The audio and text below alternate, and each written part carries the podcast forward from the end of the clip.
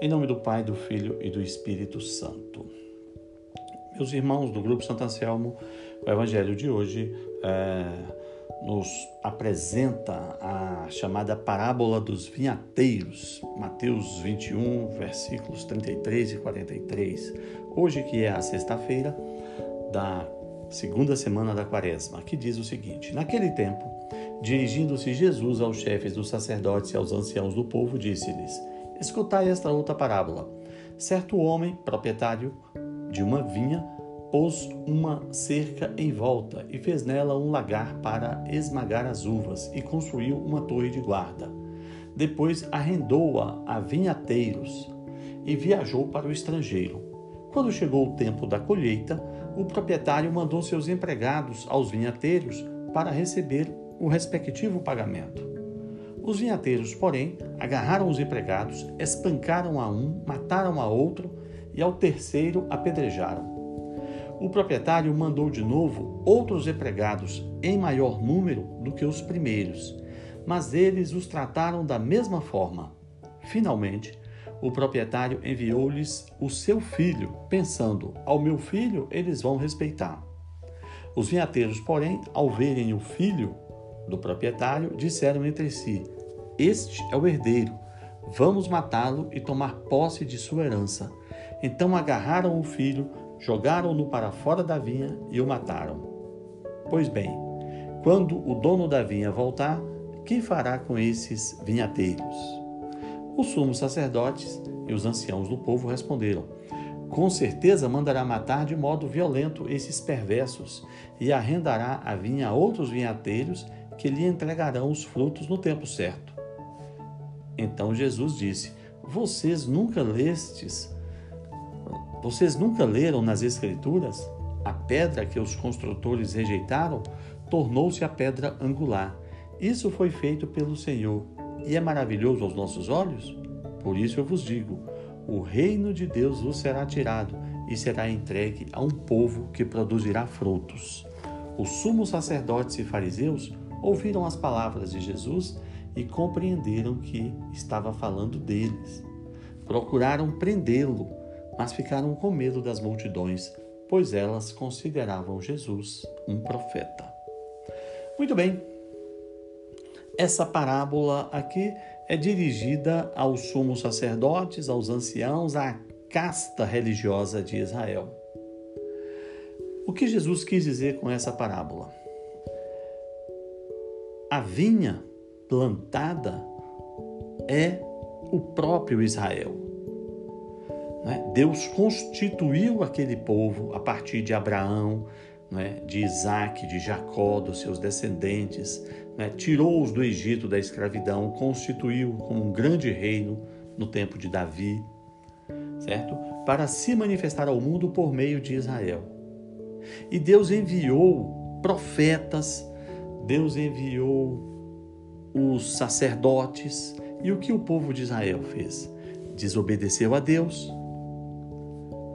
matou alguns profetas, castigou a outros, rejeitou a Deus. Neste caso, na parábola, os profetas seriam os empregados do dono da vinha. Israel e os frutos, o fruto da obediência a Deus, é a própria vinha. E Deus é o proprietário da vinha. Então, quando Deus enviava os profetas a Israel, pedindo que Israel se arrependesse de seus pecados, o que nós temos aí são os empregados da vinha.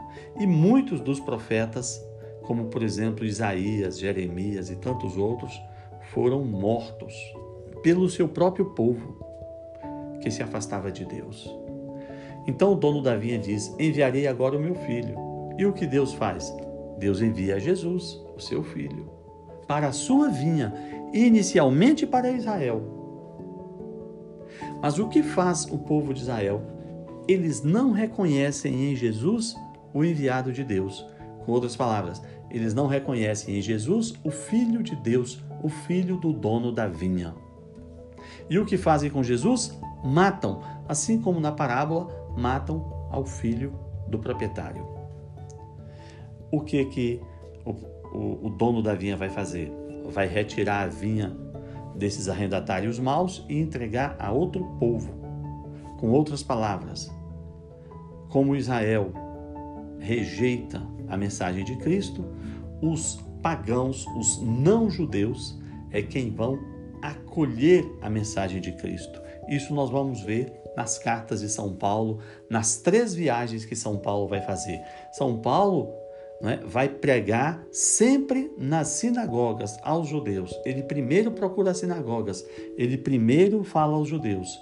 Mas como sucessivamente os judeus rejeitam a mensagem de Cristo, São Paulo começa a pregar para os não-judeus e esses acolhem com alegria.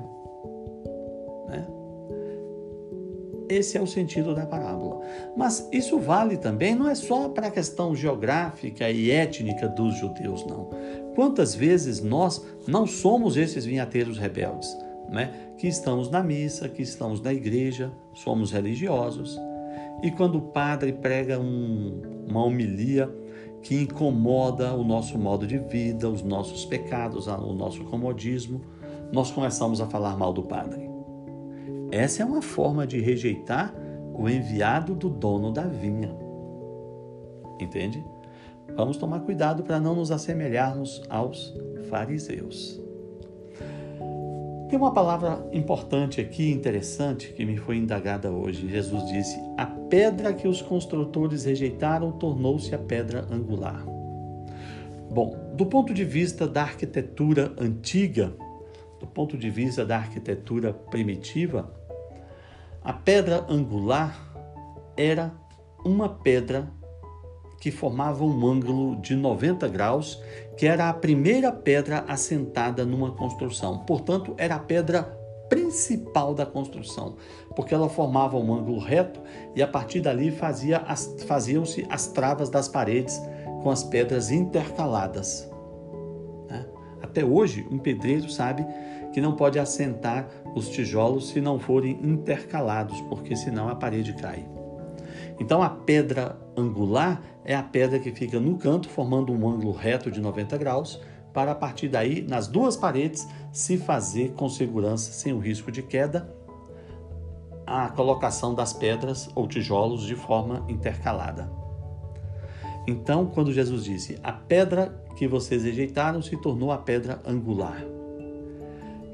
Quem foi que os judeus rejeitaram? Quem é que nós rejeitamos quando estamos em pecado? Nós rejeitamos a Cristo. Então, Cristo, o que foi rejeitado, é a pedra angular. Com outras palavras, para falar na, na linguagem da construção civil de hoje, o alicerce. Aquela, aquilo que nós rejeitamos se tornou o alicerce. E se nós temos a nossa vida, a nossa casa fundada sem alicerce, ela vai cair. E o alicerce é Cristo. Esse é o sentido da palavra pedra angular. Que Deus nos ajude nesse sentido. Em nome do Pai, do Filho e do Espírito Santo.